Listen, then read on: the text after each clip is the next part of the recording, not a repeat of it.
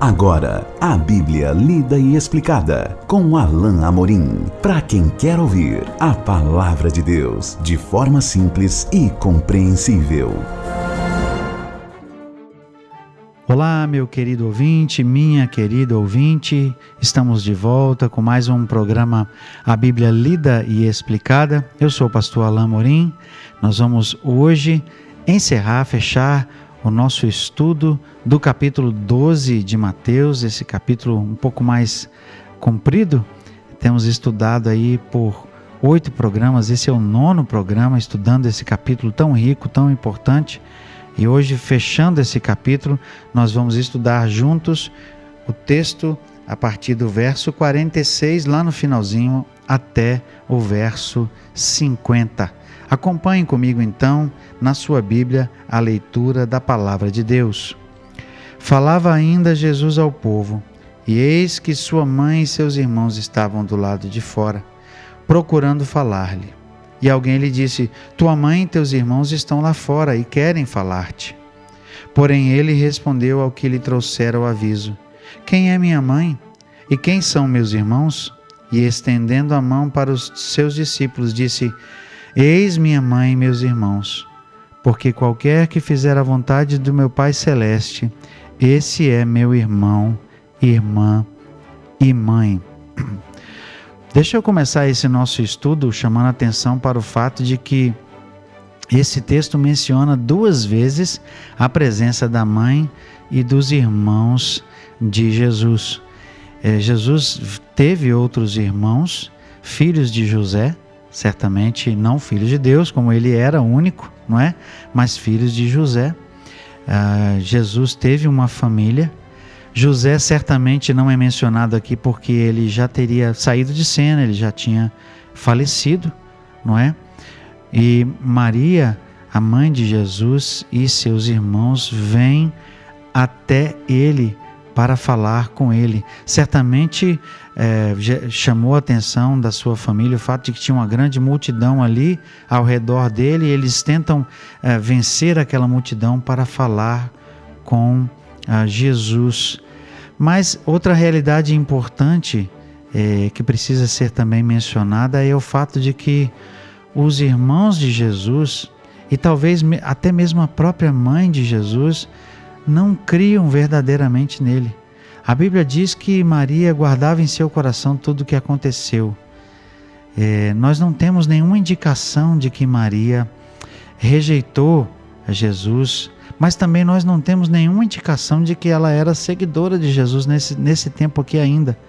Mas nós sabemos com certeza que os seus irmãos não criam nele e não creram nele até depois da sua ressurreição. E é por isso que nós vemos aqui nesses versículos uma espécie de, de rejeição de Jesus ou de denúncia, até mesmo para a mãe e os seus irmãos, é, por causa de sua atitude em relação a Jesus. Em dado momento, nós vemos que os seus irmãos, não crendo nele, chegam a dizer para Jesus: Olha, você tem que ser um mestre popular, você tem que sair desse nosso círculo aqui e ir lá para Jerusalém. O que, que você está fazendo aqui? Certamente Jesus reconheceu que seus irmãos não criam nele e realmente nós sabemos que eles não chegaram a crer em Jesus, uh, senão somente depois da sua ressurreição.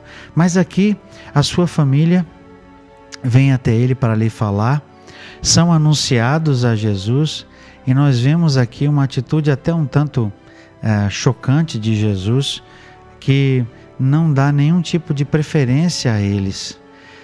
É, isso não quer dizer que Jesus não, não valorizasse a sua mãe e seus irmãos, mas isso quer, na verdade, dizer que Jesus colocou aqui em perspectiva que corretamente aqueles seus discípulos eram mais importantes porque eles estavam fazendo a vontade de Deus. Veja então comigo o texto que diz assim: Ele respondeu no versículo 48, ele respondeu ao que lhe trouxera o aviso: Quem é minha mãe?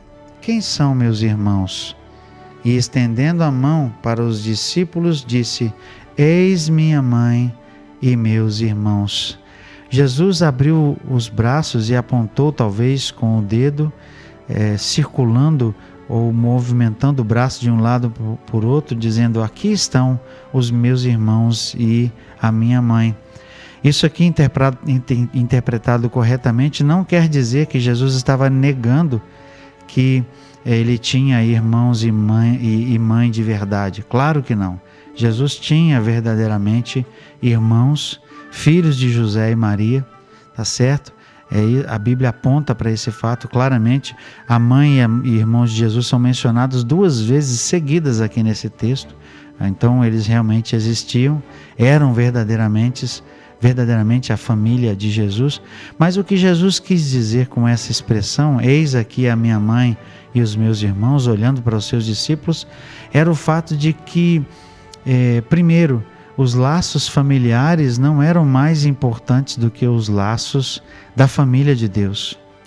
Ou seja, não é porque Maria e Jesus eram irmãos carnais de Jesus que eles teriam por isso algum tipo de deferência, algum tipo de preferência, algum tipo de importância maior ah, é, no reino de Deus. Não. No reino todos eram iguais e no reino todos deveriam ser discípulos. Então o que Jesus estava dizendo aqui, olha, esses aqui têm o mesmo status. Eles são igualmente importantes para mim. Aqui estão meu irmão, minha irmã e minha mãe, como ele diz no final do versículo 50. Jesus estava dizendo: não há prioridade, não há pessoas maiores, mais importantes, mas aqui estão os que são maiores e importantes, os meus discípulos. Ou seja, se você realmente quer acesso ao reino de Deus, se você quer ser é, um discípulo verdadeiro, você tem então ah, que reconhecer o Senhor, você tem que ser meu discípulo. Jesus faz aqui novamente um chamado para o discipulado. Ele está aqui dizendo: não são os laços de família que são mais importantes, mas os laços do reino. Os laços do reino são mais importantes. E ao mesmo tempo ele está dizendo: se você é um discípulo, se você é alguém que pertence ao reino de Deus, você é então minha mãe, meu irmão, minha irmã. Jesus estava aí igualando, equiparando e ao mesmo tempo dizendo que o discípulo era muito mais importante. E estava confirmando que o acesso ao reino de Deus não era por lugar de influência ou de importância, como talvez alguns deveriam pensar que Jesus deveria ter dado algum tipo de deferência aqui ao seu, à sua mãe, aos seus irmãos. Na verdade, como nós já dissemos, de uma maneira sutil é, e indireta, Jesus estava, na verdade, chamando a atenção e puxando a orelha de sua mãe e de seus irmãos, porque eles ainda não criam nele. Esses que estavam perto dele, na verdade, tinham mais importância, porque esses que estavam perto dele aqui, os discípulos, na verdade, criam nele.